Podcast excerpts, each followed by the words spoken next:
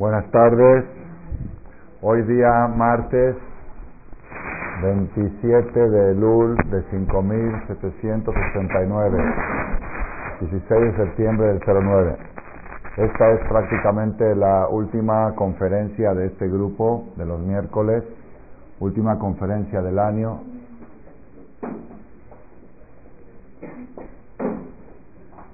Creo que es la conferencia número 50 me parece, si no me equivoco, de las que vimos en este año. Lo digo para que abogue ante Boreolam el día del, día del juicio, que Baruch Hashem hubo 50 conferencias y la gente asistió, porque si no hay gente no hay, no hay conferencia.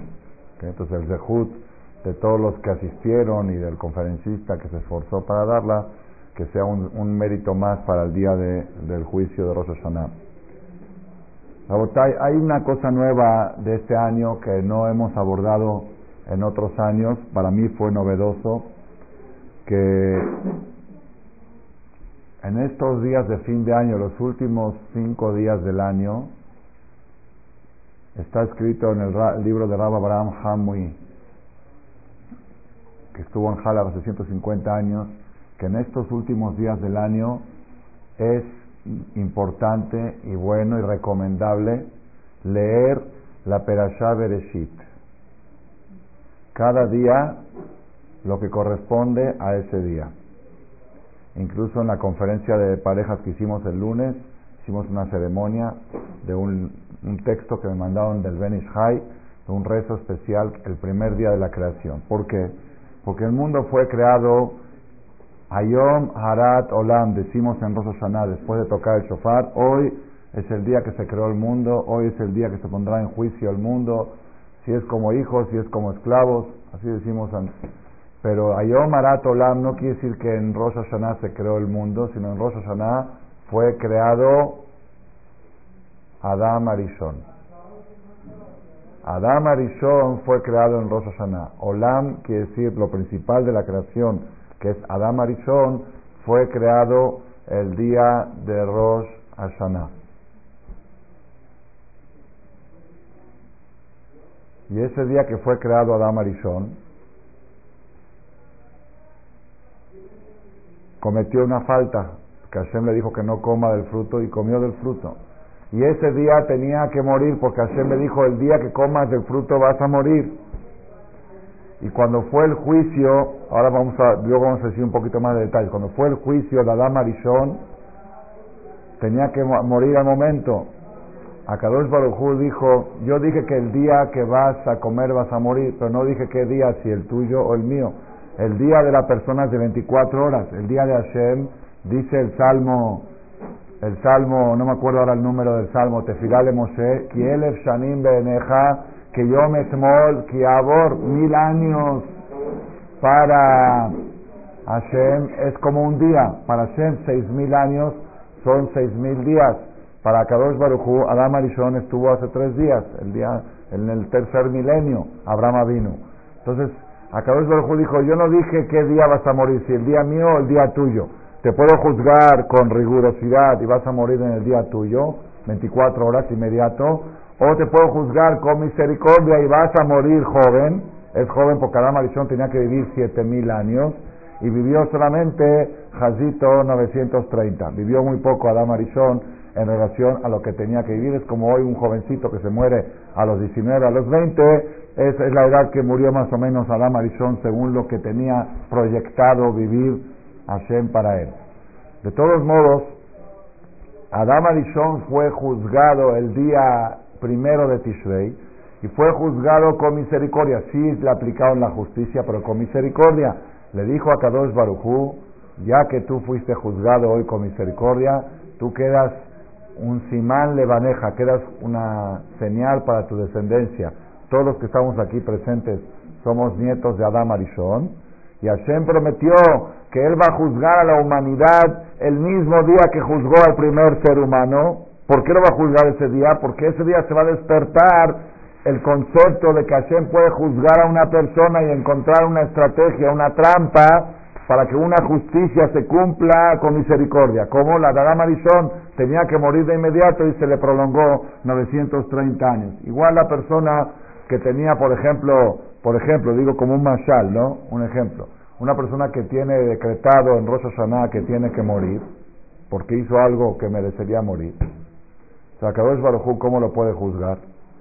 Sí, dice, sí, va a morir, va a morir. Está escrito que hay cuatro personas que se consideran como muertos. Cuatro se consideran como muertos. Uno de ellos es pobre. El pobre se considera como muerto. Esa es la estrategia que usó Jacob con el sobrino, con Elifaz. Le dijo, si tu papá te ordenó que me mates, Esab, el papá de Elifaz, le ordenó a su hijo Elifaz que vaya a matar al tío a Jacob.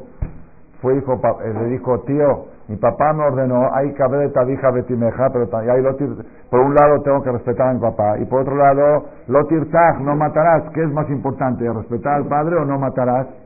Papá me dijo, mata. Y Hashem me dijo, no mates. Y Hashem me dijo, obedece a tu padre. ¿Qué hago, tío? Así le preguntó el sobrino al tío. Jacob sabía que si le iba a decir que no, no debe hacer caso al papá, el sobrino le decía, claro, porque te conviene. Entonces le dijo, mira, vamos a hacer una estrategia para que cumplas con tu papá y con Dios, con todo. ¿Cómo? Dice, tú quítame todo el dinero. Y al quitarme todo el dinero me dejas pobre. Y el pobre se considera como hombre muerto. Pues ya cumpliste con tu papá de quitarme el de matarme quitándome el dinero y no transgrediste la prohibición de no asesinarás. Así dijo, y le gustó la idea al hijo de esa, porque siempre al Goy, cuando el negocio es con dinero, le conviene, le gusta. Dijo, si se trata de eso, venga toda la lana, y Jacob se quedó sin un quinto, y de esa manera. Entonces puede ser también que Hashem juzgue a una persona en Rosh Hashanah, si va a minar merece la pena de muerte, que le dé cosas que sustituyen la pena de muerte. Eso se llama juzgarlo con misericordia. Uno dice, bueno, pues tampoco me gustaría que en Rosh Hashanah me decreten pobreza. Bueno, pues si está entre el dinero, entre el dinero y la vida, pues que sea el dinero, como dice mi maestro el Rabbi Eliezer de David, todo problema que se resuelve con dinero es barato. Ani Hashub Kamet, es buena observación porque la, la explicación natural es porque si no tiene lo que comer, sin comer se va a morir. Él depende de limosnas para comer. ¿Qué es un pobre? Uno que si no le dan, no come. Y si no come, se muere. Entonces, práctica, el no tener recursos para, para sobrevivir ya se considera muerto. ¿Entendiste cómo está? El no tener recursos, en lo una minimal y visible a su cuadro nada más que, que va a venir otro y le va a dar, y si el otro no le da. Entonces, por eso se considera que en potencia se considera hombre muerto. ¿Ok? Ahora, este, uno dice, bueno, si no hay, no hay otra forma, yo no le quiero pedir a hacer que me cambie una sentencia. La verdad sí, si Hashem le dice a la persona o el dinero o la vida, uno dice, bueno, llévate todo y déjame vivo, ¿no? Es una forma de decir, pero uno no le gustaría eso, uno le gustaría seguir vivo y también tener dinero, pero hay una sentencia de muerte, ¿cómo Hashem no puede juzgar para misericordia? Se me ocurrió y esta, es una nueva que no la dije en ninguna conferencia. La Gemara dice, Toda persona que avergüenza al otro en público, toda persona que avergüenza a alguien en público, lo ofende en presencia de otras personas, Areze Shofech Damin se considera asesinato. Avergonzar a alguien en público se considera asesinato. Mutabla Adam Sheapil Atzmo Kirshana es, es preferible que la persona se meta a un horno prendido, ardiente y que Barminan que se muera y no avergüenza a alguien en público. ¿Dónde se aprende? De Tamar, cuando estaba embarazada y la que la estaban acusando de adulterio, y su embarazo era de su suegro, como era de Ibum, ella dijo, yo no lo voy a, yo no lo voy a avergonzar. Y ahora estaban llevando a incinerar, y ella dijo, yo no, si él quiere reconocer, que reconozca, dijo, yo estoy embarazada del que le corresponden estas tres cosas. Y Yehudá reconoció, si no hubiera reconocido, la hubiera matado a ella. Dijo yo, aunque tengo aquí al Mashiach, que de ahí salió David Amelech, ya sabía que tenía dos bebés, que de uno de ellos iba a salir David Amelech, yo no voy a avergonzar a alguien en público. De ahí se aprende. Entonces, quiere decir que avergonzar a alguien es un asesinato. en presencia de otros. Ofenderlo también es haram, pero no es asesinato. Pero si es en presencia de más de dos personas, ya se considera asesinato. Entonces, Akadosh Baruj puede decir en Rosh Hashanah, esta persona tiene una sentencia de muerte. ¿Cómo la vamos a cumplir? Que alguien lo avergüence, que alguien lo ofenda en público. Se considera asesinato, se murió, pero está vivo. Y también tiene dinero. Esas son fórmulas, por eso dice el Rab Hidá, Rab Hidá estuvo hace 200 años, Jaime Yosef David Azulay, si fuera la persona inteligente, le rezaría a Dios que por lo menos le hagan una ofensa al día. Que me ofendan una vez al día. ¿Por qué? Porque con esa ofensa me considero muerto y toda, si tenían que entrar al hospital ya se quitó, si tendrían que secuestrarlo ya se quitó, si tendrían que asaltarlo, con una ofensa ya lo mataron. Si fueras inteligente y supieras qué beneficio te hace cada vez que te ofenden, tendrías que celebrar, ponerte a bailar cada vez que la persona reciba una ofensa. ¿Ah? Se queda, claro, se queda callado, claro. La Gemara dice, ¿cuál es la prueba de que una ofensa es un asesinato? Que la persona se pone rojo y después blanco. ¿Por qué se pone uno rojo cuando lo ofenden y luego blanco? Ah, ¿por qué? ¿Y por qué sube la sangre y después baja? ¿Por qué? ¿Por qué se le sube la sangre? Ah, esa es explicación mía, ¿eh? Explicación nueva, escuchen por qué se sube la sangre. Normalmente, cuando hacen shejitá a un animal, ¿dónde le hacen shejitá del cuello? ¿Por qué le hacen shejitá del cuello? Es el lugar más rápido para que se desangre una, un ser, una criatura. Entonces, para que no sufra el animal y que se desangre rápido, le hacen shejitá del cuello. Es la mejor manera para que no sienta que se pierda la oxigenación del cerebro y el sistema nervioso no sienta el dolor de la muerte. ¿Ok? Entonces, cuando una persona lo están avergonzando, dice, prefiero morir y no pasar eso. Tierra trágame, como dicen, que me trague la tierra. Entonces, el alma de la persona siente, me quiero morir. Entonces, ¿cómo hace para morir? Que se salga la sangre, que se salga. Entonces, ¿a dónde sale la sangre? Sube al cuello para salir. Sube al cuello toda la sangre del cuerpo porque sabe que es el lugar más fácil para, para morirse. Me quiero morir, no quiero pasar esto. Prefiero morirme y no pasar esta vergüenza. Entonces sube la sangre y como no encuentra lugar para salir por acá, se sube a la cabeza, se pone todo rojo y como no encontró, dice, bueno, me vuelvo a bajar a ver si encuentro por otro lado y se pone blanco. Por eso es un asesinato, porque si encontraría la sangre por donde salir, se moriría. ¿Sabes por qué no se murió el que lo avergonzaron? Porque no hubo un, hoyo para que salga la sangre. Pero si habría, se moriría. Entonces, por eso se considera Shefijud también. Entonces, la persona, si fuera inteligente, le pediría a Boreolán, Boreolán, si hay algún decreto contra alguien de muerte, cámbiamelo, y eso se llama justicia con misericordia. Si lo están juzgando, porque lo están avergonzando, es una cosa muy dura, pero es una misericordia porque le cambiaron una muerte física para siempre por una muerte de un día que lo avergonzaron y se murió y, en vez de darle pobreza le dieron la ofensa. Por eso la persona tiene que celebrar las ofensas. Mi, maestro, el radio de Shelita, nos decía que para, así me dijo, para mí callarme una ofensa es un deporte. Callarme una ofensa es un deporte.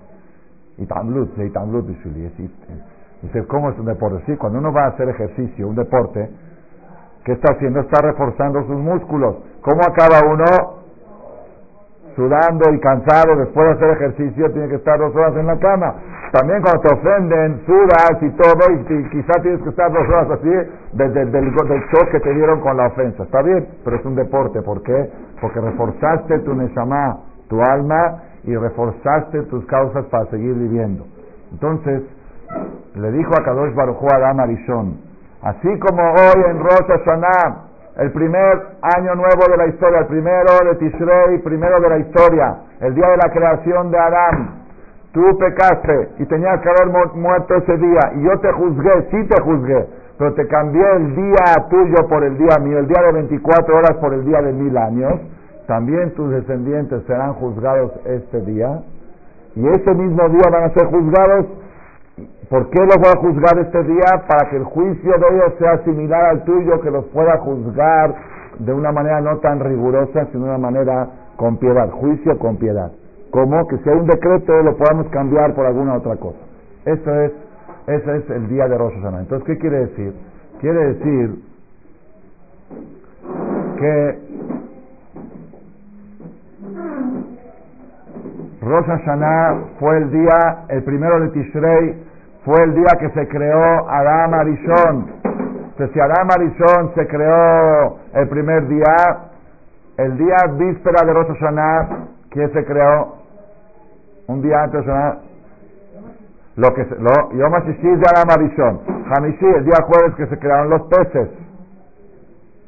Y el día, un día anterior que se crearon los astros. Eso va a ser mañana. Mañana es decir, el jueves, acá es jueves, pero ahí era miércoles. En la fecha es jueves. El día de, vamos a hacer la cuenta. El día 26, de, 25 de Lul se creó la luz.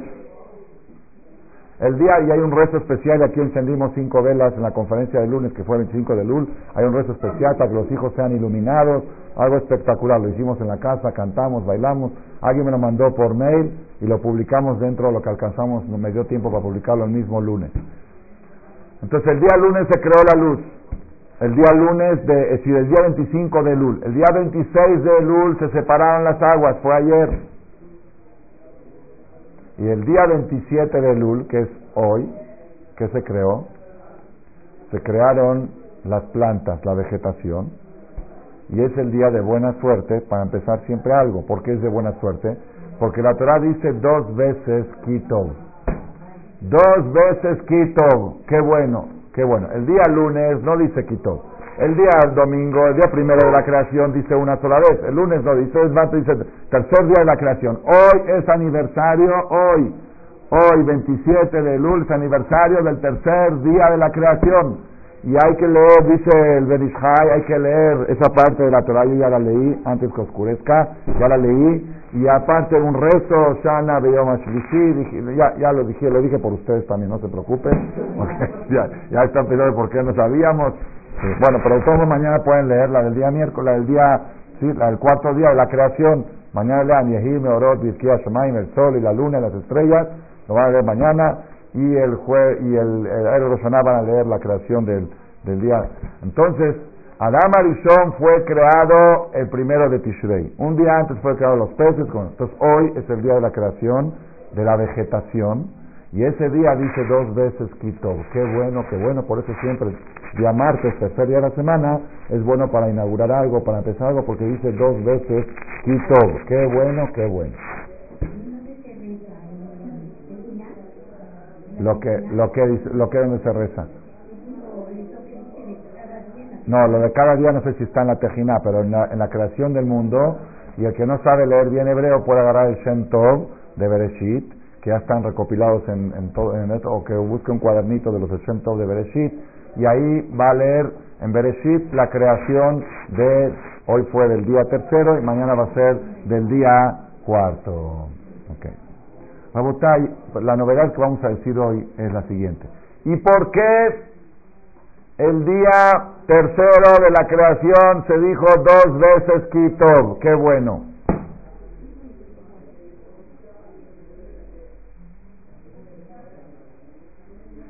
Esa nunca la, nunca la preguntamos. Sabemos que en la Torah está escrito dos veces Kitov el día tercero, que es hoy, 27 de luz.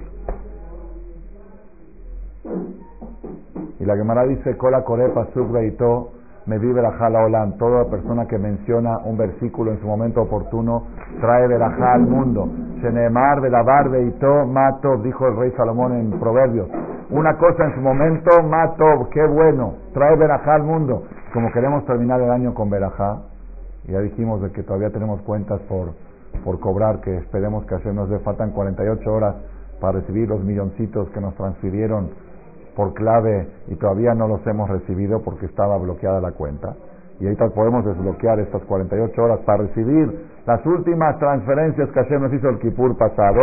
Entonces, una de las estrategias para recibir la verajá de Hashem es decir un pasuk en su momento oportuno. Y hoy el pasuk en momento oportuno es que Hashem dijo que se haga la vegetación. y dijo dos veces Kitov. La pregunta que estamos preguntando y analizando, ¿por qué en el tercer día de la creación fue dicho dos veces Kitov? ¿Qué tiene de especial la creación del tercer día? Podría haber sucedido el día, cuarto de la creación también dos veces, o el día quinto, o el día primero. ¿Qué pasó de especial el día tercero que se dice dos veces Kitov? Esta conferencia es nueva, estreno, yo no la sabía hace 24 horas. Hashem me iluminó, me inspiró y la vamos a relacionar con un tema relacionado con Rosh Hashanah y con el shofar, pero esto va a quedar para todo el año. Cada vez que ustedes llegue el día martes, digan, martes es bueno porque dice dos veces quitó, le van a preguntar al otro, ¿y por qué dice dos veces quitó? Ah, no sé, pues así está escrito en la Torah. Ah, no fuiste a la charla de Ramalek, por eso no sabes. Hoy vamos a entender por primera vez por qué en el tercer día de la creación dice dos veces quitó. ¿Qué tuvo de especial? Dos veces quitó. que nos dé tiempo.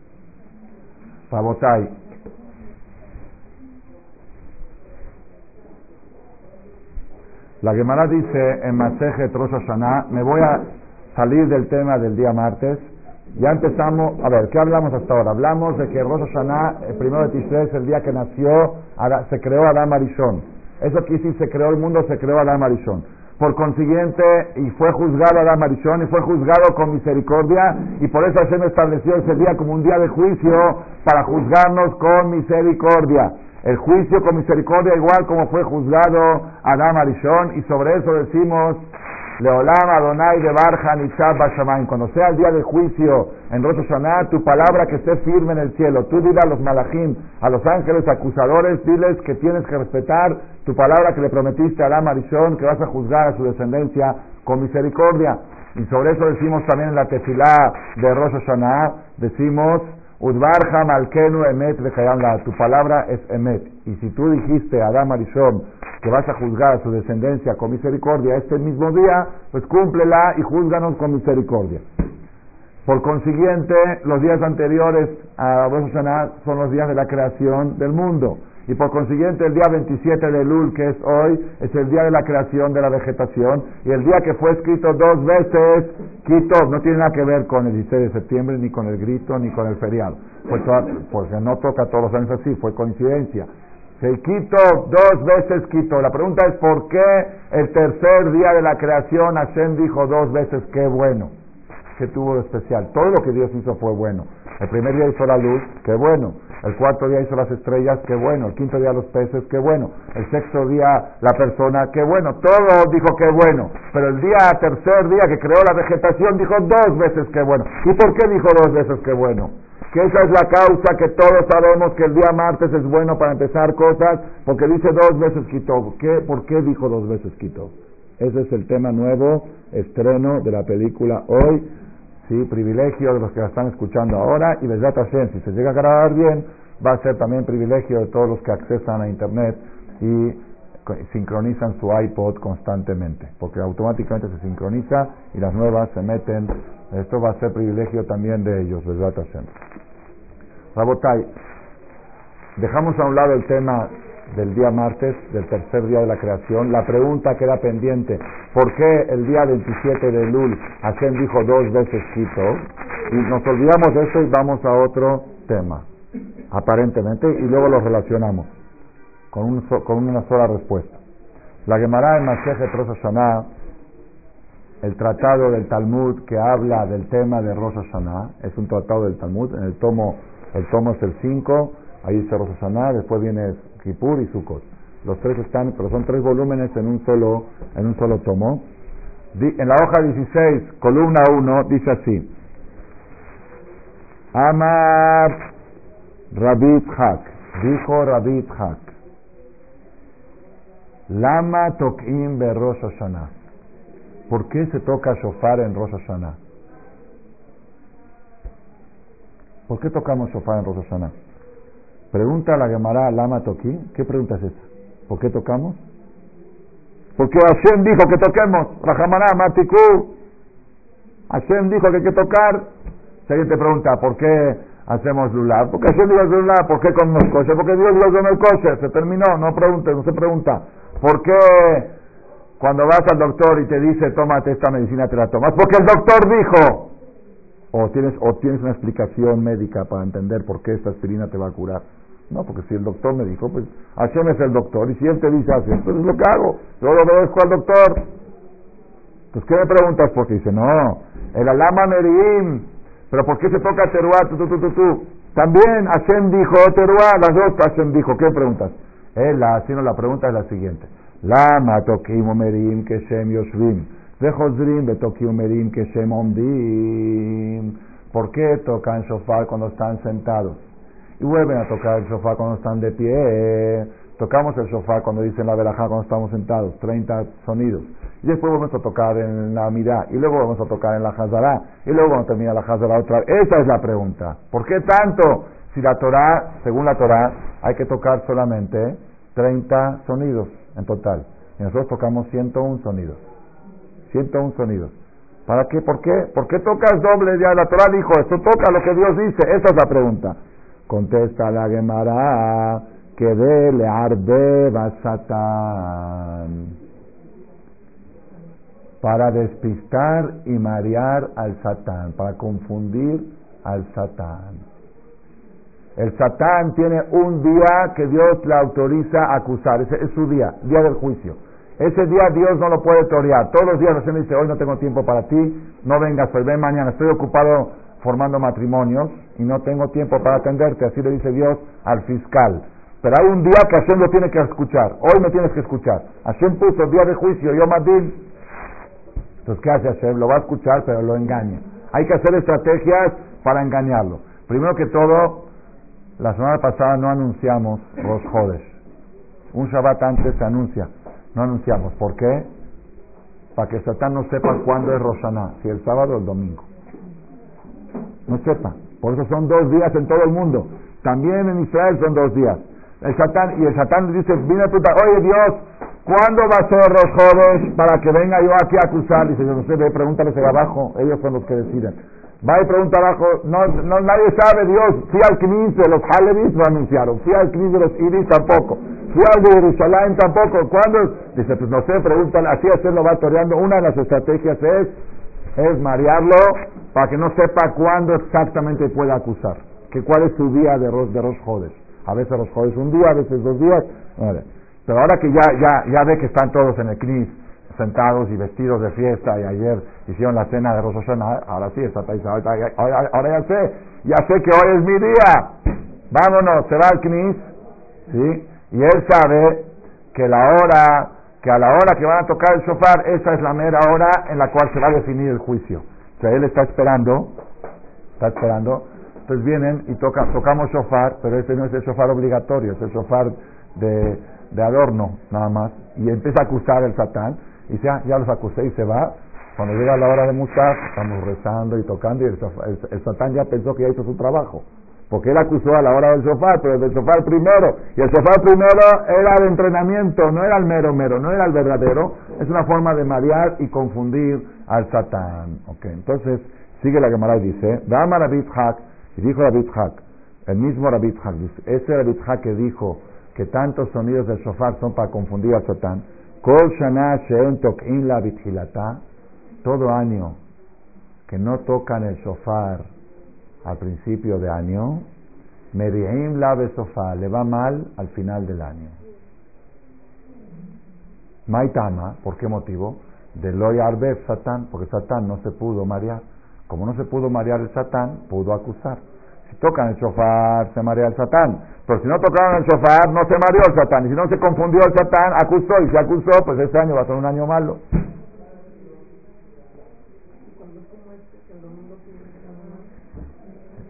E, esa era la pregunta, esa es la pregunta que sobresale. Tesafot acá dice que lo que dice que todo año que no tocan shofar al principio, no vayas a pensar que se refiere cuando tocan Shabbat sino se refiere cuando hubo una causa de fuerza mayor que no se pudo tocar el shofar, o que no le salió el sonido, o que se perdió el shofar, o que hubo alguna situación que tuvieron que escaparse, o soldados en el ejército no pudieron tocar, una causa de fuerza mayor que no se pudo tocar shofar, ahí es cuando eh, no hubo, ok, no es haram, porque no, no se pudo, no se pudo, no se pudo, estuvo en el hospital, estuvo esto, no se pudo, pero le faltó el mareo del Satán y por eso es un año peligroso para aquella persona que no pudo por fuerza mayor escuchar el shofar en principio de año. Pero si toca en Shabbat, ahí ya no es por fuerza mayor, es porque los hajamim nos prohibieron tocar el shofar en Shabbat. Entonces ahí, ahí no es mala suerte. Ok, no es mala suerte. Pero tengo una pregunta. Está bien, ok, ya entiendo que si toca en Shabbat, no es mala suerte. Pero ¿cómo mareamos al Satán? El Satán viene a acusar y tiene derecho a acusar un día al año y necesitamos confundirlo. Y si una persona por fuerza mayor no pudo tocar, este año es un año peligroso para él porque no se mareó el Satán. Pero cuando toca en Shabbat, no, ahí es otra cosa. Bueno, pero ¿y cómo se mareó el Satán? Esa es la pregunta que tenemos que entender. ¿Qué, qué quiere decir que se marea el Satán? ¿Qué quiere decir? Aquí hay, es un tema amplio. Tosafot dicen, una, una de las explicaciones que dicen, que se marea el Satán cuando escucha el shofar porque piensa que es el shofar del Mashiach. Cuando venga el Mashiach, te cabe shofar gadol de Jerutene. Vaya Maú y te cabe shofar gadol, se tocará el gran shofar. Cuando venga el Mashiach, la señal de la llegada del Mashiach va a ser un sofar, un sonido de sofar muy potente que se va a escuchar en todo el mundo. Cuando escuchen ustedes y escuchan esta noche a medianoche, tú, tú, tú, preparen las maletas porque es el sofar y sí, cada día puede venir, cada día puede venir. Ese es el sofá de Mashiach y así termina la tefilá de Rosa Hashanah, así termina Eloqueno, Eloquea, Botenu, Tecabe, Sofar, Gadol, Lejerutenu, Besanes, Lecabez, Galiotenu, Becayem, Lanu, Mekash, Katuf. Entonces, ¿qué va a pasar cuando venga el Mashiach? Dice la Gemara, Hashem le va a hacer Shejitá al Yetzerara, al Satán. Ya no va a haber Satán. No va a haber, no va a haber Yetzerara, no va a haber ángel acusador. Es el fin de la historia de Satán. Si cuando Satán escucha, tú, tú, tú, tú, tú, tú, tú dices, espérate, no va a ser que este es el Mashiach y ya es mi último día, se marea, va a checar de qué es, mientras que se marea, Hashem ya pasó el juicio. Así explica Tosafot. Pero Rashi estuvo hace 800 años, da otra explicación por qué se marea el Satán. ¿Por qué se marea el Satán? Dice, ¿cómo se marea el Satán? Dice, Sheloyastin, el Satán se marea y no puede acusar que Sheishma Israel Mejabegim a mitzvot mistatemim de Cuando escucha a Israel qué cariño tienen por las mitzvot, porque Hashem dijo que toquen nada más 30 sonidos y ellos tocan 101 sonidos. Cuando ve el Satán el cariño que tiene Israel por las mitzvot, que hacen más de lo que Hashem les pide,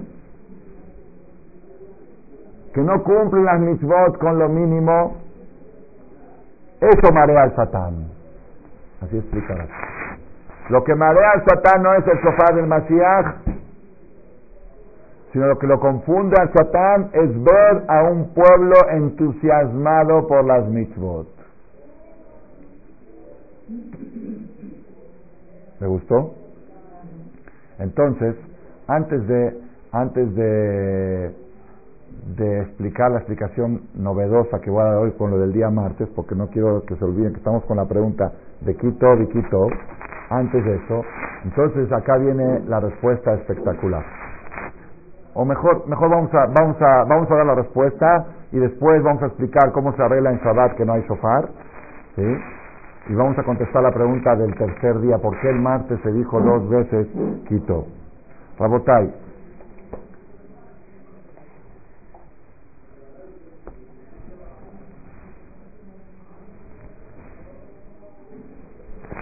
Sefarim Niftahim Rosh Hashanah. Tres libros se abren en Rosh Hashanah. Uno es Sifram Shel Tzadikim, libro de los Tzadikim. Otro es el libro de los Reshaim. Y otro es el libro de los Benonim. Es como una carpeta, un álbum hoy en día que hay esos álbumes con hoyitos, con este protectores. ¿sí? Entonces, acabó de jugar a las personas, cada expediente lo pone en uno de los tres libros. Tzadikim Gemurim, los que son Tzadikim, los ponen en el folder, en la carpeta del álbum de los Tzadikim, con su foto y con todo. Y inmediatamente en Rosh Hashanah, inmediatamente Lejaim, para vida. Reshaim Gemurim, los que son Reshaim, los agarra en el folder de ellos, así desbarata las, las, las hojas estas, los protectores con que tienen hoyitos, y lo pasa al, a la carpeta de Reshaim. Y, los, y eso es inmediatamente para muerte. Y los Benonim, los del medio, los del medio quedan pendientes hasta Yom Kippur. Si hicieron Teshuvah, pasan para el libro del, de los Tzadikim, y si no hicieron Teshuvah, pasan para el libro de los Reshaim. Antes de seguir, la pregunta que todos tienen, ¿y por qué hay gente tan mala que viven? Quiero que sepan que Rabat, que es de la época contemporánea de Maimónides, él dice que todas las personas normalmente tienen que vivir 120 años. ¿Quién dice la Torah? Normalmente, si no hay una causa de nacimiento de la estrella de cada persona, son 120 años completos. Y cuando Hashem decreta a una persona en el libro de los Reshaim que va a morir, le quitan un año del último. Y al otro le quitan el segundo año, 119, 118, 117, 116, 115, 114. Y de repente a cierta edad dicen, oye, qué raro, de repente este año no pasó Rosana. No, este año, desde el Bar no pasó Rosana. ¿Entendieron? Hay gente que dice, oye, mira, 20 años que era reventado, pasó bien Rosana. Y este año que justo se empezó a poner el tefilín y todo, justo está... No, Roji, no, no, no. Este no lo pasó desde el Rosana primero. Desde su primer Rosana de su tefilín, ya no pasó. Ya estaba en el libro de los Resaim. Le quitaron el 120 y se hizo 119. Ahora llegó, ya tiene 60 años, pum, cayó. Cayó porque se fue recortando, es el recorte. Así explica, es una respuesta a la pregunta de los aquellos que dicen cómo veo Resaim que no se mueren en ese año y sin hacer Teshuvah, se les quita, eso es, eso es buena observación. Si la persona puede resolver ese problema, haz de cuenta, desde la mitzvah le fueron dando, recortando años, y después a los 30 años, 35 años hizo Teshuvah fuerte, si puede lograr recuperar los años recortados, sí. No puede lograr más años de los que le destinaron antes de nacer, pero lograr los mismos años que le habían destinado y se los recortaron en el Kipur pasado, sí los puede recuperar. Entonces, así para que más o menos se les aclaren algunas dudas con respecto de la vida o la muerte. Si no, no puede confiar la persona que el año pasado pasé Rosana y Kipur bien, porque puede ser que pasaste bien para este año, pero de los últimos se fueron recortando. ¿Ok? Entonces, uno tiene que. Ahora, nosotros, ¿qué queremos? Que quisiéramos pasar Rosh ¿Cómo qué? ¿Como Tzadikim o como Benonim o como Reshaim? Como Reshaim seguro que no. ¿Cómo nos gustaría pasar Rosh Hashanah? Sí, no conviene tomar chance de Kippur. No conviene. Es más fácil, no digo, no es fácil, es más conveniente pasar bien el primer juicio, el primer examen. No conviene irse a exámenes extraordinarios. Pasar bien la primera prueba conviene. Porque si en el juicio de Rosh Hashanah sale uno mal, no es tan fácil voltear. Sí se puede cambiar, Kipur sirve, pero es ya la, bronca está más dura. ¿Ok? es mejor, es mejor pasar bien Rosh Hashanah. Hay uno dice, y si paso bien Rosh Hashanah, entonces ¿para qué quiero Kipur? También se las voy a contestar ahora, también. Pero nosotros tenemos que procurar pasar Rosh Hashanah como tzadik. Y eso es lo que Jajam Shaul Malek viene hoy, en esta última conferencia del año, a darles el tip cómo pasar Rosh Hashanah como tzadikim. Yo quiero en Rosh Hashanah, por eso decimos en eh, la forma de saludar correcta, Le Tova, Tikatev, de Tejatem, lealtar, Lejaim Tovim. Que seas escrito y sellado de inmediato, Lejaim Tovim. ¿Qué quiere decir? Francia Tzadikim hay que desearse la noche, el viernes a la noche, desear uno al otro, que seas escrito de inmediato, que no te dejen el juicio para Kipur. Y por eso al otro día ya no se dice que tiba de Hatimatova. Se dice Hatimatova nada más. ¿Por qué? Yo, yo me imagino que ya te escribió en el libro de Tzadikim, entonces nada más Hatimat, que también se ha sellado, pero que ya la tuviste en Rosh. Entonces queremos pasar Rosh como Tzadik. Como Tzadik. A ver, yo le pregunto a uno de ustedes, ¿tú eres tzadik? No, yo, uh, me falta mucho. Todos, así sentimos. No, pues a mí me falta mucho, yo tengo esta bronca y tengo esto, todavía no he resuelto esto, todavía no quité la tele de la casa, todavía soy kosher a medias, todavía como caliente, todavía, todavía, todavía. Me falta mucho para ser tzadik. Y entonces, ¿cómo va a llegar a ser tzadik? Es muy difícil. Les voy a dar un tip de Maimónides. El Rambam nos dice, ¿cómo, ¿quién es tzadik? ¿Qué es tzadik? Dice Rambam, en Alajot Teshuvah, capítulo 3, Maimónides, Alajot Teshuvah, hay leyes de Teshuvah de Maimónides, capítulo 3, dice, cada persona y persona tiene méritos y culpas. Tiene Zahuyot, Babonot, obras buenas y obras malas. Todos, todos. No hay, no hay una persona por más, por más buena que sea que no tenga algún pecado y no hay una persona mala que no tenga algo bueno. Todas las personas tienen cosas buenas y cosas malas. Vamos a decirlo en lenguaje moderno. Cuentas por cobrar y cuentas por pagar. Obras buenas son cuentas por cobrar y obras malas son cuentas por pagar. Mises el que tiene más méritos que pecados, Sadik, es Sadik, el que tiene más pecados que méritos, Rasha, el que tiene exactamente igual, Benoni. Quiere decir que para ser Sadik no necesitas ser una persona que no peca. Puede ser una persona barminan, por decirlo así, vamos a decirlo así una persona que va y come taref y esto, pero también va a poner tefilinas de mitzvot. Balance final del día, hizo 60 pecados y 61 mitzvot. Ese día fue tzadik. Porque tuvo un balance favorable. Si el balance es favorable, es tzadik. Y si el balance, si el negocio, si tiene más cuentas por cobrar que cuentas por pagar, el negocio está en números buenos. Tiene más ingresos que egresos. Si el negocio tiene más cuentas por pagar que cuentas por cobrar, más deudas que cuentas, el negocio está en números rojos. Entonces, Sadik es el que está en números azules.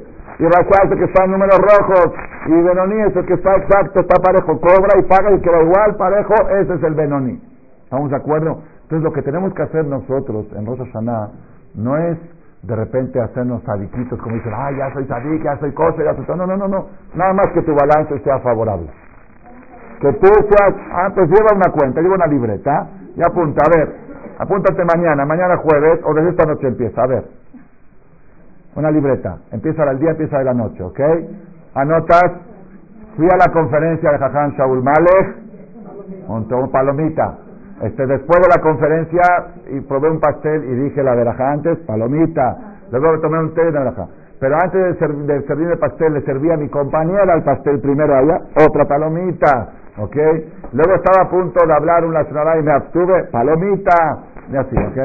Luego salgo a la calle y me enojé porque no me, mi coche estaba no sé qué, tache, ¿ok? Así, va, manejándolo, llega a tu casa, dices el Shema antes de dormir, palomita, haces en palomita, dices la verajá, recibes a tu marido con sonrisa, palomota, ¿ok? Grande la paloma, ponla, y así ve poniendo, ve fíjate cómo está el día de hoy a mañana en la noche, y de otro lado pon taches y pon así. Entonces, de esa manera vas a saber si eres sadik o si eres rasha. Y si ese es más o menos tu ritmo del día normal, son 365 días del año, pues ya en el balance general, tú eres una buena persona. Una buena persona, sadik pasa para adelante. ¿Está bien? Entonces está fácil ser sadik.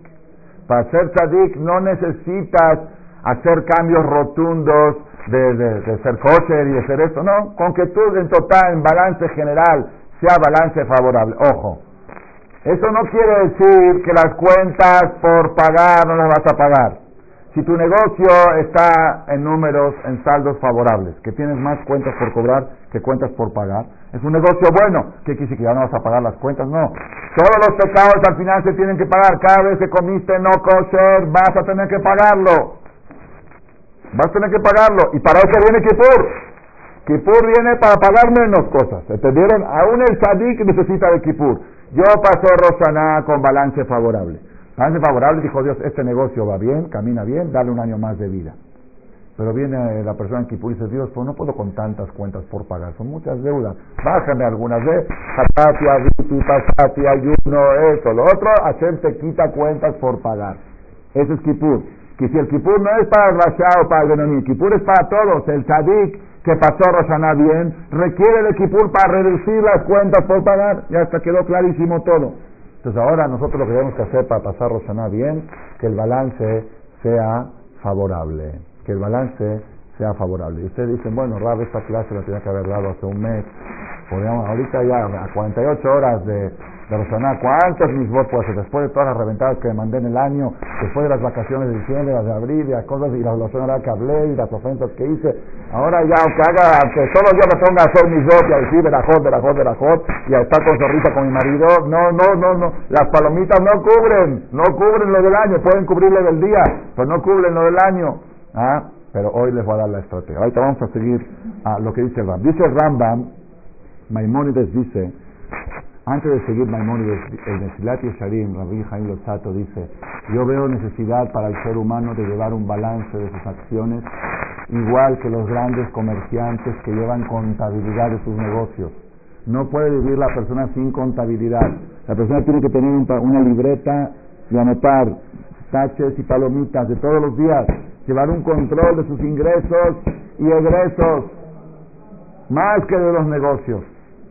Dice el Rambam, de Shikulze, pero este balance, no le fi minianas zahuyot ve'avonot, el gotlan, no son de cantidad de palomitas y de taches, sino del tamaño de la palomita y del tache.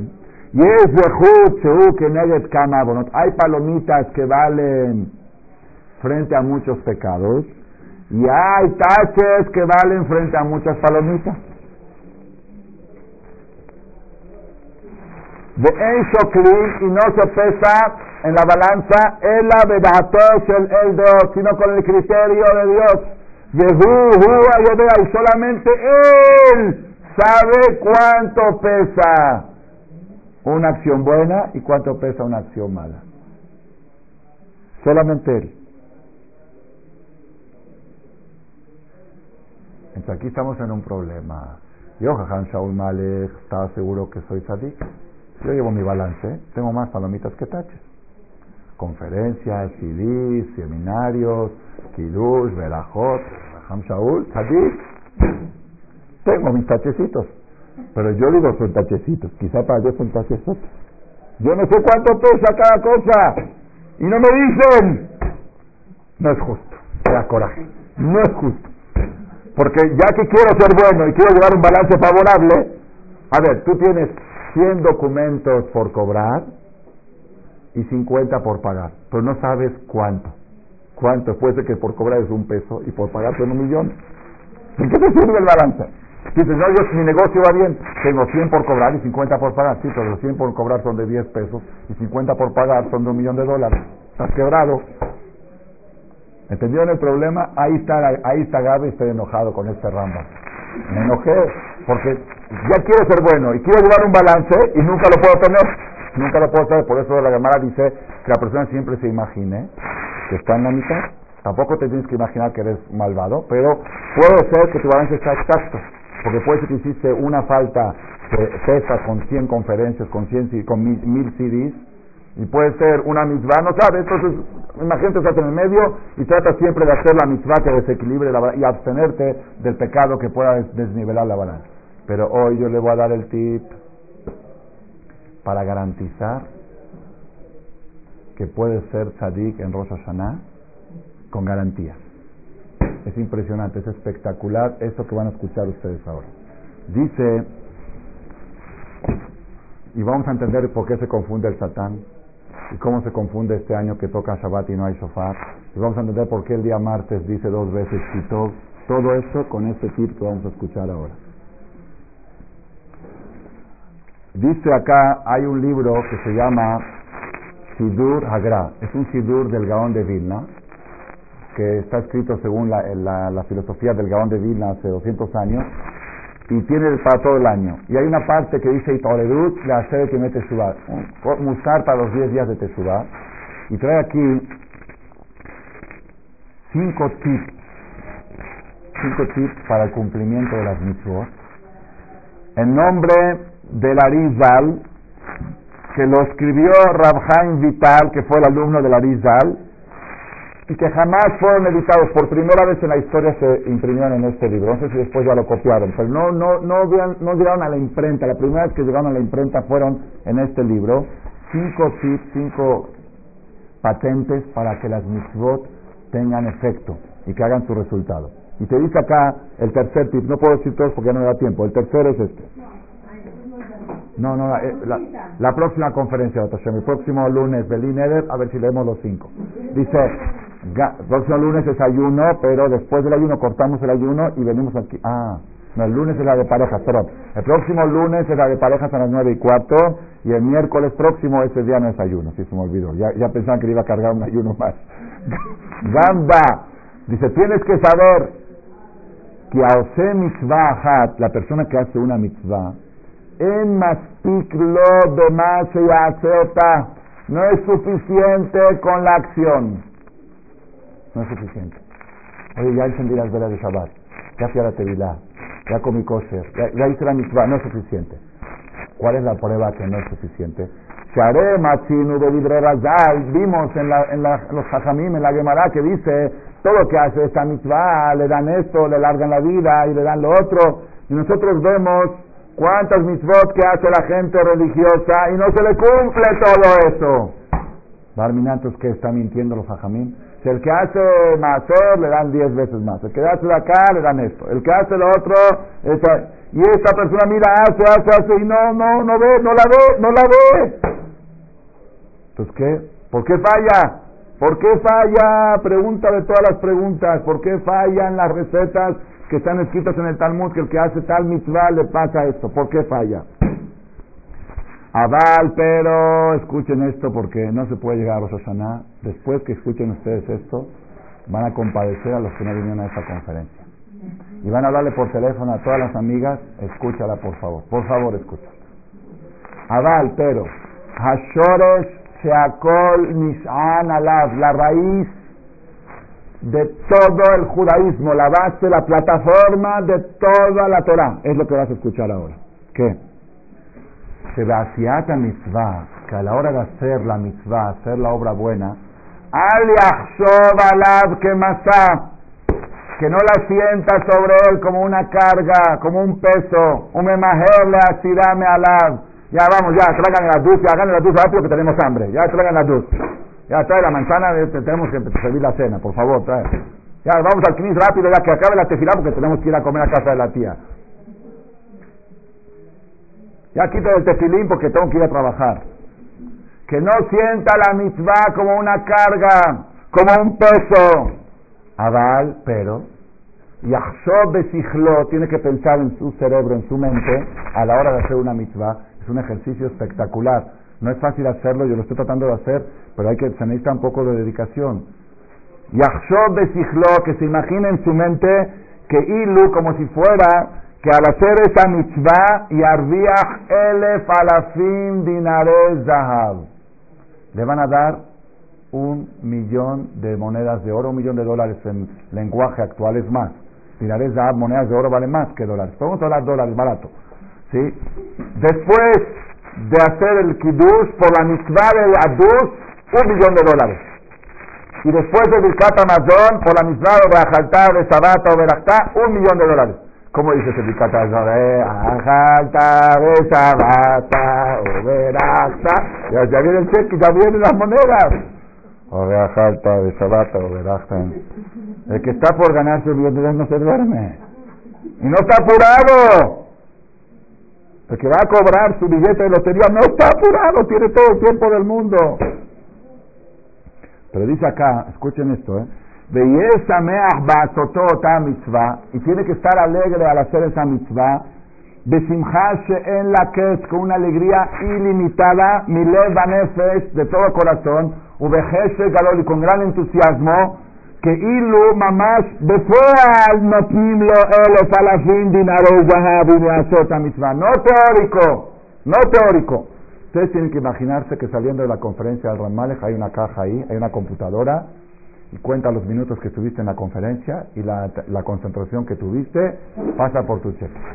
Pero de veras llegas y resuelves con eso todas tus broncas, todo, todo, ya tienes para abrir tu cuenta bancaria, pero te lo tienes que imaginar real, no teórico, real.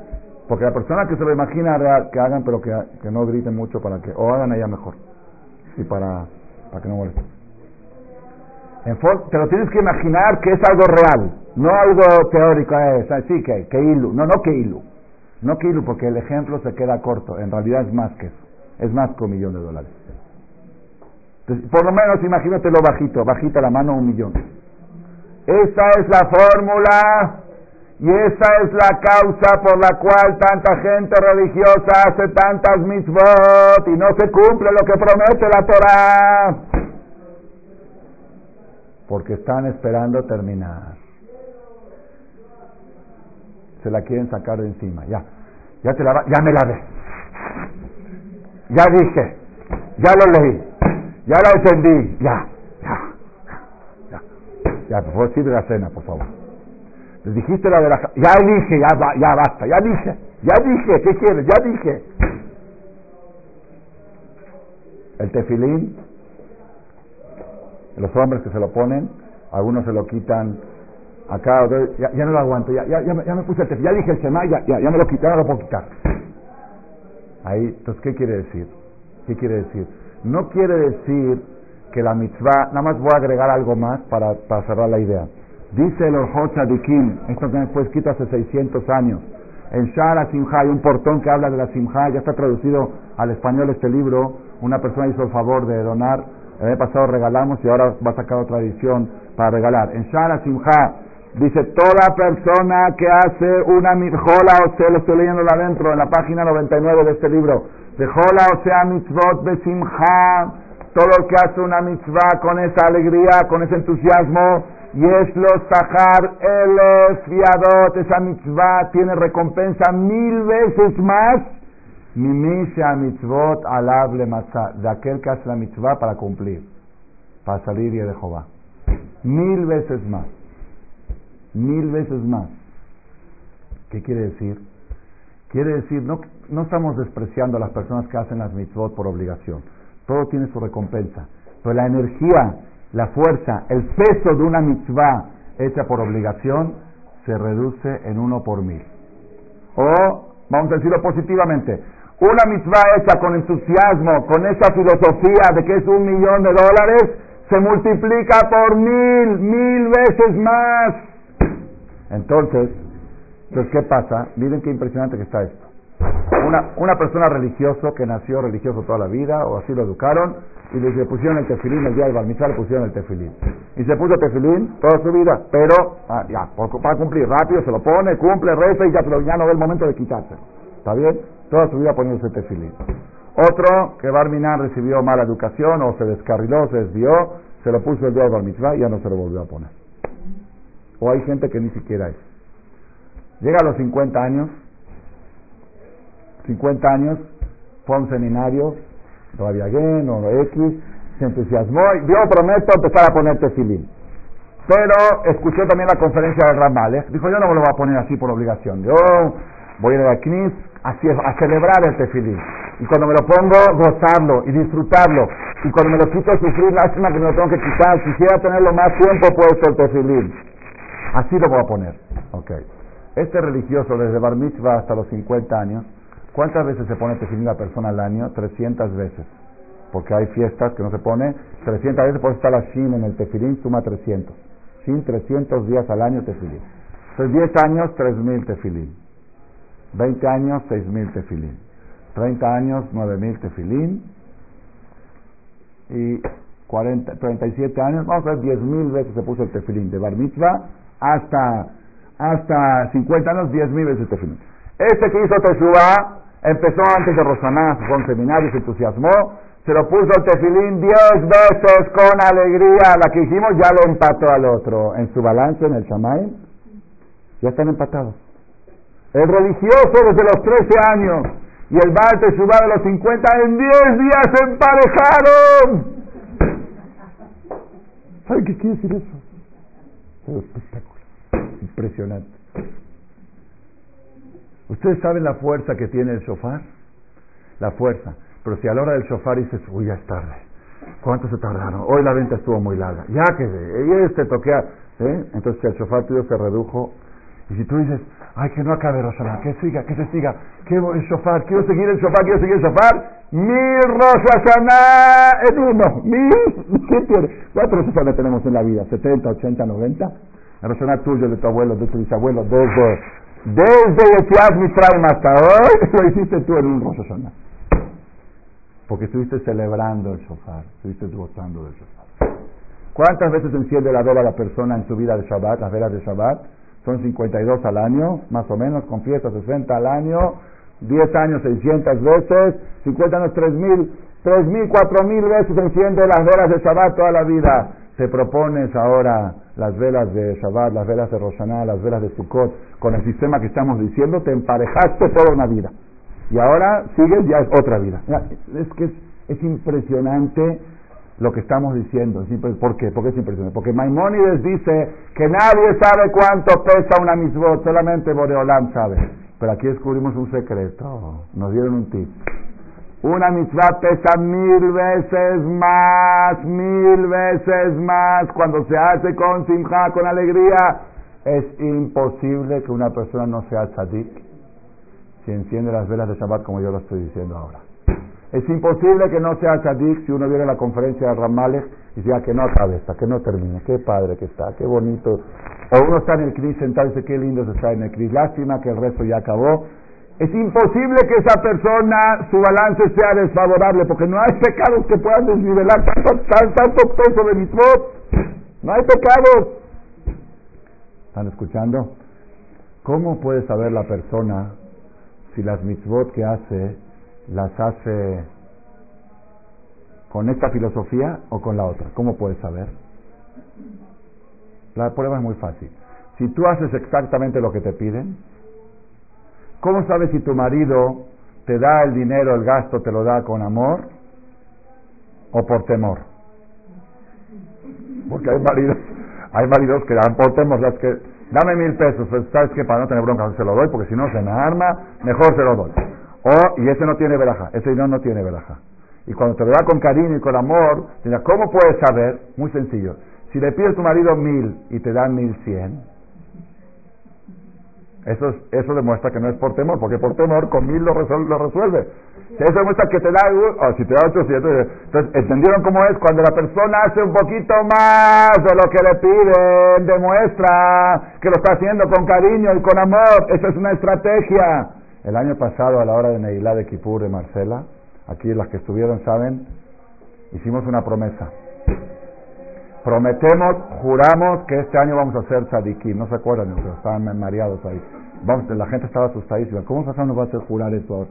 Que primero que todo, ese juramento ya lo juraron antes de nacer. El alma antes de nacer, más vimos todo. Entonces no vamos a hacer ningún juramento nuevo. Vamos a corroborar el juramento de antes de nacer.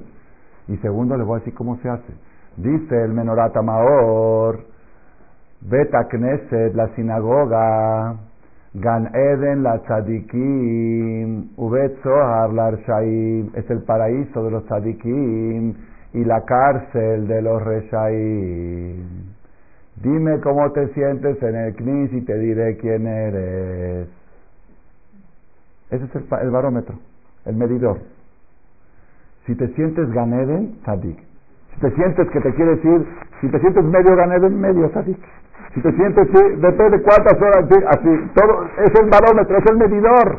Entonces nosotros prometemos ser tzadikim, dijimos en Marcela. Hoy terminando, hoy estuvimos todo el día en el CNIS, rezando, el día de Kipur, desde las 6 de la mañana ya eran las 8 de la noche y éramos los últimos en salir de la ciudad, yo creo. Terminando Arbit, vamos a hacer de Baná de la luna y vamos a hacer Abdalá y nos vamos a sentar un minuto en el CNIS sin hacer nada. Así. Como diciendo, esto ya se acabó, qué lástima. Qué lástima que terminó este partido hermoso. Esta película espectacular de 14 horas ya se terminó. Un minuto lo vamos a hacer y ese minuto va a hacer que el Kipur valga por mil. El que tiene mil Kipur es ultra ¿Quién puede contra mil Kipur? No hay Satán que pueda contra mil Kipur. No hay balanza negativa. No hay documentos por pagar que puedan competir por un documento de ese tamaño. Y lo hicimos. No todos, el que podía. Lo hicimos, nos sentamos, el que tenía mucho hambre, probó algo el pastelito que había aquí y se sentaron en el CNIS la gente. Y después, durante todo el año, yo ya lo, hice casi todos los días, después de cada tefilá, sentarme sin estudiar, ¿eh? sin hacer nada. Así. Ashreo Beteja, qué bonito es estar en casa de Esto es, un paraíso, es un ganeden. Eso te pone, eso hace que todo lo que hagas pese mil veces más. El hombre en el knis y la mujer en sus mitzvot. Cada mitzvah que hace la mujer, la mujer tiene que ir a Tevilá una vez por mes. Ya, ya quiero acabar, ya me quedé. Ya que, que se pase, que, se, que termine esta, me meto rápido, me sumerjo.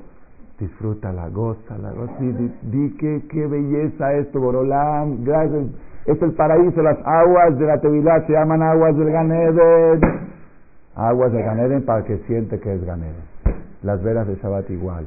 Cuando estás cocinando para Shabbat, Uf, ahora, uf, Roshaná y cocinar y otra comida, otra cosa. Está bien, pero ya lo hiciste, cumpliste, cumpliste, cumpliste, pero es una lástima, es una lástima, hagan de cuenta. Traes una higiene por hora. Traes una higiene por hora. Y le pagas por hora 50, por ejemplo, ¿no? 50 pesos la hora, demasiado, no sé cuánto se paga, 50. Y la higiene está trapeando y le dice, ¿sabes qué? A mí no me gustan muchachas con caras. No me gusta. Si tú, si tú limpias, trapeas el piso, contenta, te pago 500 pesos la hora. ¿Cómo va a estar la higiene todo el tiempo? Eh, cantando, bailando, limpiando. Dice, si de todos modos voy a trapear, mejor bailo. Si me van a pagar más, de todos modos las velas de la vas a encender. De todos modos a cocinar para Rosana. De todos modos vas a... Báilalo, celébralo, si te van a pagar mil veces más. Hay que ser idiota para no hacerlo, hay que ser tonto, y de todos modos lo vas a hacer. Ya no estamos hablando entre hacer y no hacer. Estamos hablando en cuánto vas a cobrar por la misma acción. Multiplica. Multiplica tus acciones por mil. Ay, no se van a olvidar de mí nunca con esto que les voy a decir ahora. ¿Cómo terminan los restos de Selijot? Selijot ustedes no vienen. Ayer fueron algunas al Selijot grande. Acá también tenemos algunas mujeres que vienen todos los días. ¿Cómo termina el resto de Selijot de los 40 días? Y cada rezo de Rosh Hashanah y Kippur, el Kadish que hace el Hazán, el segundo que dice Share Ora, Share Berajá, Amén, Amén, Amén, dice Ve Kayem Baje Mikra Shekatub, y se, que se cumplan ustedes el pasú que dice, que se cumplan ustedes el pasú, Hashem Elokea Botejem, Yosef Alechem Kajem, El Peamim, Hashem el Dios de vuestros padres que los multiplique a ustedes, Kajem, como ustedes mil veces. ¿Qué quiere decir? Que lo multiplica a ustedes como... Primero que todo, quiere decir que si somos en el CNIS, por ejemplo, 100 personas, digamos en Marcela, 100, 120 personas, que seamos 120 mil, no tengo lugar. Entonces estamos mintiendo. Si yo digo que se cumplan ustedes, yo sí tengo un cajal de 120 mil personas, no lo puedo llevar. Yo no puedo llevar 120 mil personas en mi CNIS. Ni, 500 puedo llevar, ni 300. Entonces estoy mintiendo. Estoy, no soy sincero. Y que se cumplan ustedes la verajá, que se, si usted dice, uy, ya será como ya no cabemos en el CNI, estamos apretadas, ya, mejor hay que control de natalidad, hay que bajar un poquito, que No, que se cumple. Imagínense ustedes si ahorita vendría el Yahweh David, la comunidad de David somos dos mil familias, de repente doscientas mil. Doscientas mil de repente. No, no, pues no, despacito. Suye, suye. Entonces, ¿por qué dices amén? Yosef, Alejem, Kajem, El, Amén, amén. No, no, no tanto.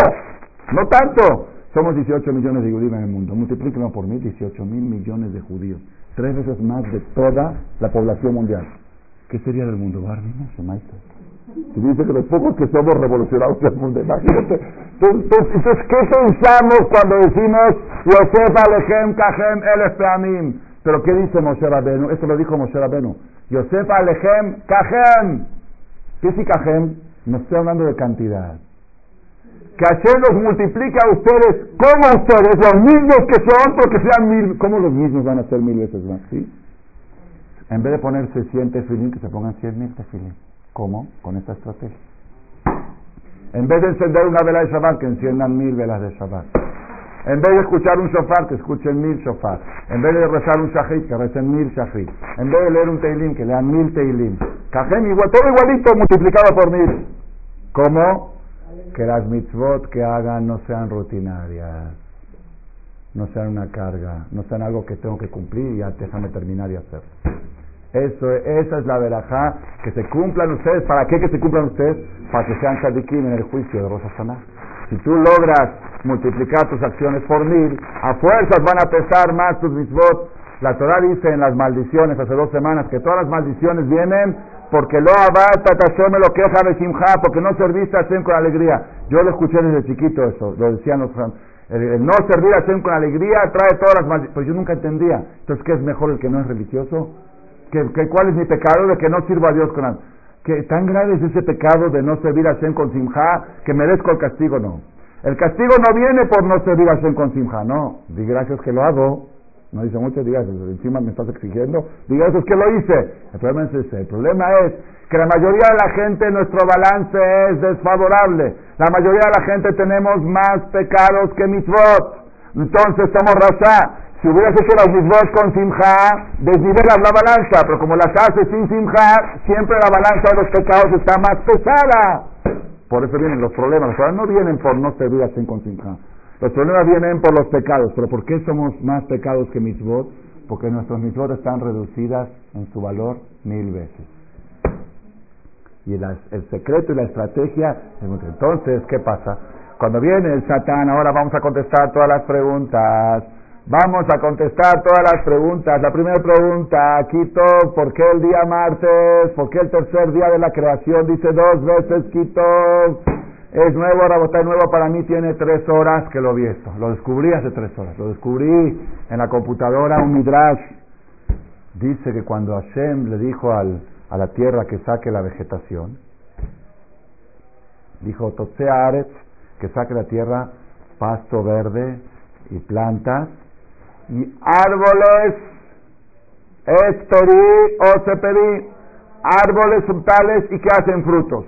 ¿Sí? Quiere decir, tiene que haber todo tipo de árboles. Unos árboles que producen y otros árboles que no produzcan, pero son árboles. Dice Batotsea Aret, Aet o Seperi. Dice acá el Midrash, impresionante, Midrash Rabbah del Talmud en Bereshit. Dice Akadosh Barujú no lo obligó a la tierra a que todos los árboles sean frutales, algunos frutales y algunos estériles. Abalafo, Sifara, Tibur, la tierra dijo, no importa, aunque Hashem no me obligó a sacar todos frutales, Samjala, Sotre, Chombor, A, la tierra sacó todos, Afilu y la los árboles estériles, los que hoy en día lo ves sin fruta, la tierra lo sacó con fruta también. Dijo, aunque no estoy obligado a hacerlo, también lo hago para demostrar que cumplió la orden de Hashem con Simha. Toda la creación hasta ahora, cuando Hashem dijo que se haga la luz, se hizo la luz. No dice se hizo la luz plus. Que se haga esto, se hizo lo que, lo que Dios dijo, se hizo. En el primer día que aparece el concepto que Hashem dice que se haga algo y la tierra hace más de lo que Hashem le pide, el día tercero de la creación, dos veces quitó. Un quitó por obedecer la palabra de Hashem y otro quitó por hacer más de lo que Hashem te pide.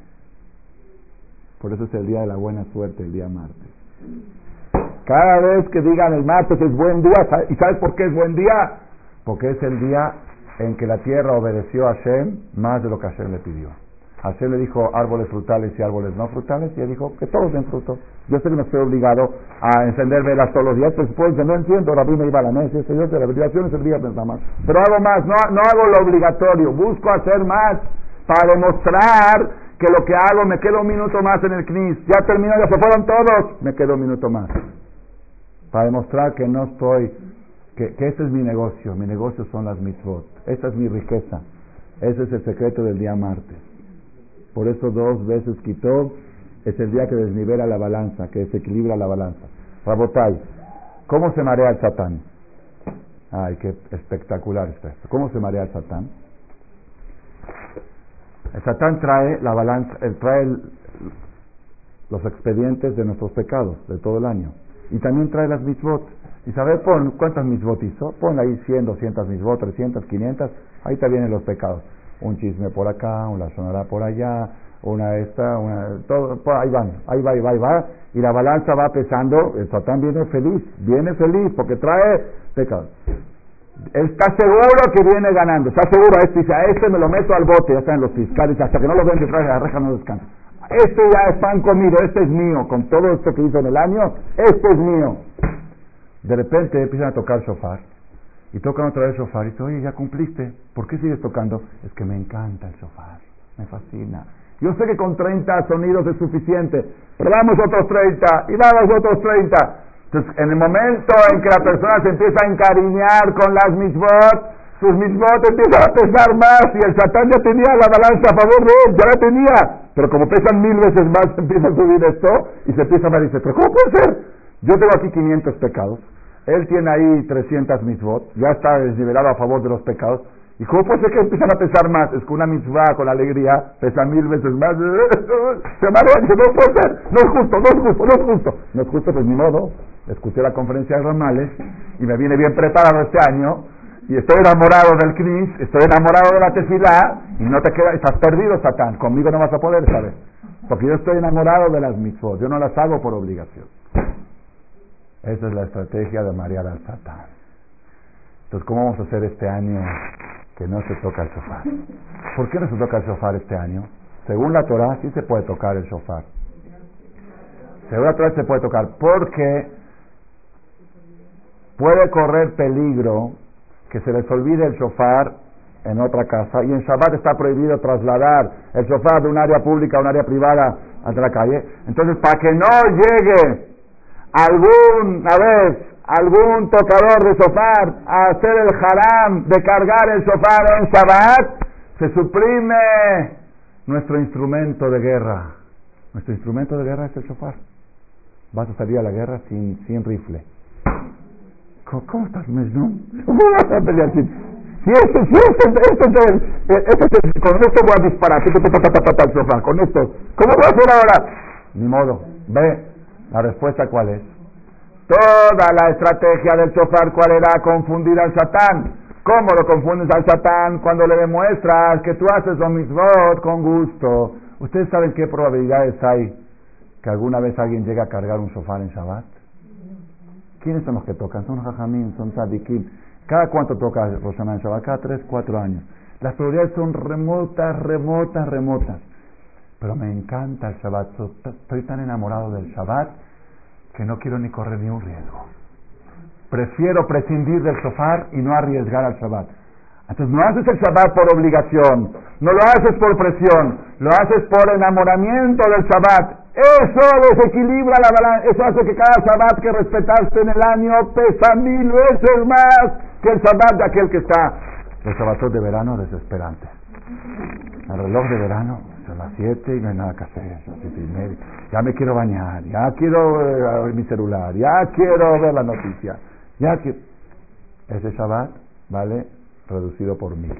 El Shabbat este que vamos a respetar, este Shabbat, y que a abstener de usar nuestro arma de guerra por el cariño del Shabbat, va a ser que todos los Shabbatos del año pesen mil veces. Y respetaste 52 mil Shabbat este año, no 52. A ver que venga un satán que pueda contra esto. Que venga un satán contra 50. ¿Qué, ¿Qué, vale más, 52 mil shofar o 52 mil Shabbat? 52 mil Shabbat. Entonces, este, este, año estamos más protegidos que todos los años. Porque tenemos una oportunidad de demostrar con qué cariño cuidamos el Shabbat, qué enamoramiento tenemos del Shabbat. Esta es la botella y con esto vamos a cerrar la última conferencia. Garantía, garantía que ustedes pasan Rosa Hashanah. Nada más empiecen desde ahora. Primero que todo, no hagan ni un comentario de la hora que terminó la conferencia. Porque si lo hacen, ya bajó, bajó 999. Al contrario, di que lástima que el jajam no se siguió. Era para que se siga una hora más. Decir al marido, que, y a donde vayan, coméntela y háblenle a una amiga, escúchala, no, no sabes, sabes qué, es un gran Eden, así. Y es más, quédense sentada medio minuto más ahorita que yo me pague.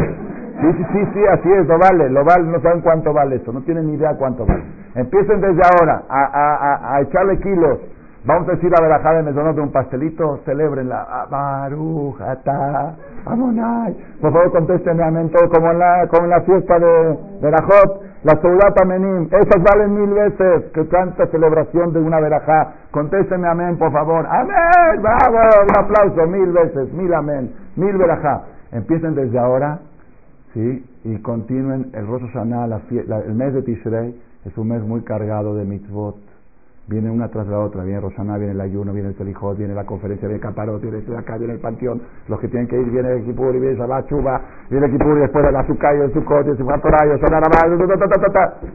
no caigan en la trampa, no caigan en la trampa de decir ya, ya quiero terminar esto, ya tengo que hacer, no caigan, no.